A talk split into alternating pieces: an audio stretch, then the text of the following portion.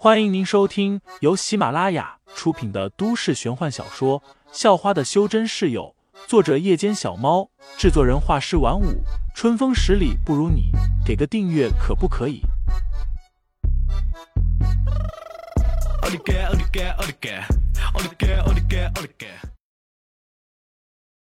第五十七章：肥猪扮老虎上。这么罕见的东西。杨千山不可能就这么轻易放过。点灯。杨千山对身旁的一名中年男子说道：“点灯，是他们的暗号，也就是抢龙脊背的意思。”中年男子点点头，随后和另外几人细声交谈了起来。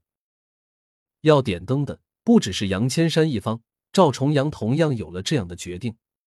事实上，他带这么多人来。就是要防这一手的，大概是因为龙脊背已经被拍下，杨千山和赵重阳双方又一副剑拔弩张的模样，整个拍卖场的气氛都寂静了下来。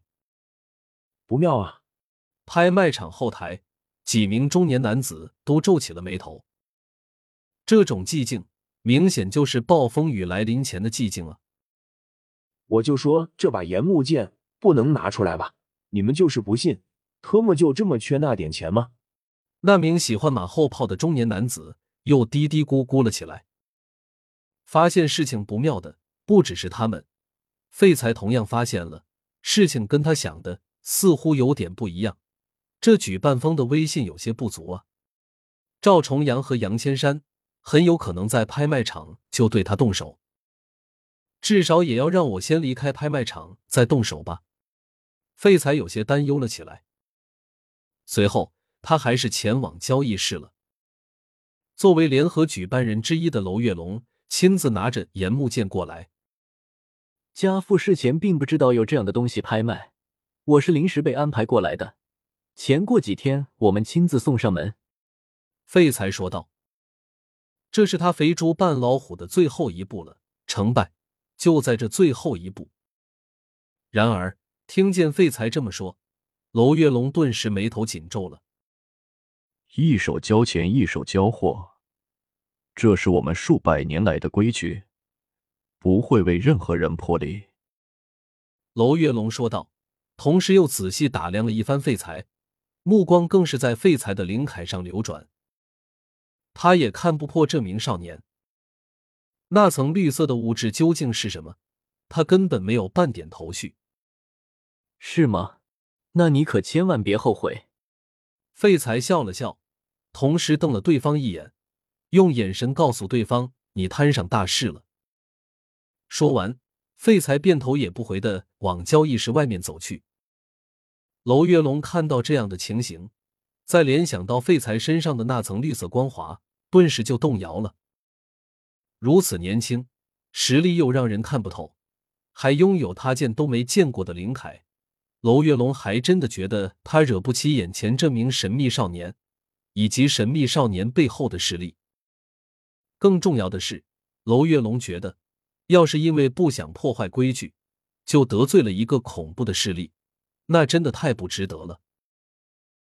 慢着！就在废材推开了交易室的门，即将离去的时候，娄月龙把废材叫住了。那就按你说的做。过几天你们亲自把钱送上来，原木剑你先拿去。成了。废材心中顿时喜悦无比，但脸上依旧一副淡然。你是个做大事的人，那我先替家父感谢你。废材转身接过了岩木剑。另外，场面似乎有些乱，我希望你们能派几个人来送我出去。这是当然。我这就去叫人来。娄月龙笑道，也是一脸的喜悦，因为交好了一个根本就不存在的强大势力而高兴着。拍卖场中已经有好几股势力盯上废材伪装的神秘少年了。点灯的时候别伤了他。杨千山特意嘱咐道，他不知道对方什么来头，但是从对方拿着岩木剑。在几名联合举办人的护送下走了出来，他也能猜到对方来头不会小。杨千山担心要是惹了那样的人，他们整个杨家都有可能遭殃。一旁的杨青桐更是坐不住了，望着那名神秘少年，心里难以平静。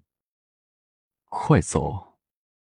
同样在护送废材的娄月龙，看见一个个恨不得扑过来的修真者们，赶紧推开大门，领着废材离开。上！几个势力的人都是不约而同，都冲了上去。而此时，外面体育场内，演唱会已经到了尾声，赵匡正在演唱着他的一首新歌，同时也是压轴曲。舞台下的观众们已经疯狂了，荧光棒组成的人浪一波接一波，伴随着音乐摆动着。要是废材也能来就好了。方彤彤一边挥舞着荧光棒，一边想着，而潘晓林和柳飞。早就把废材抛之脑后了，完全沉浸在了音乐声中。听众老爷们，本集已播讲完毕，欢迎订阅专辑，投喂月票支持我，我们下集再见。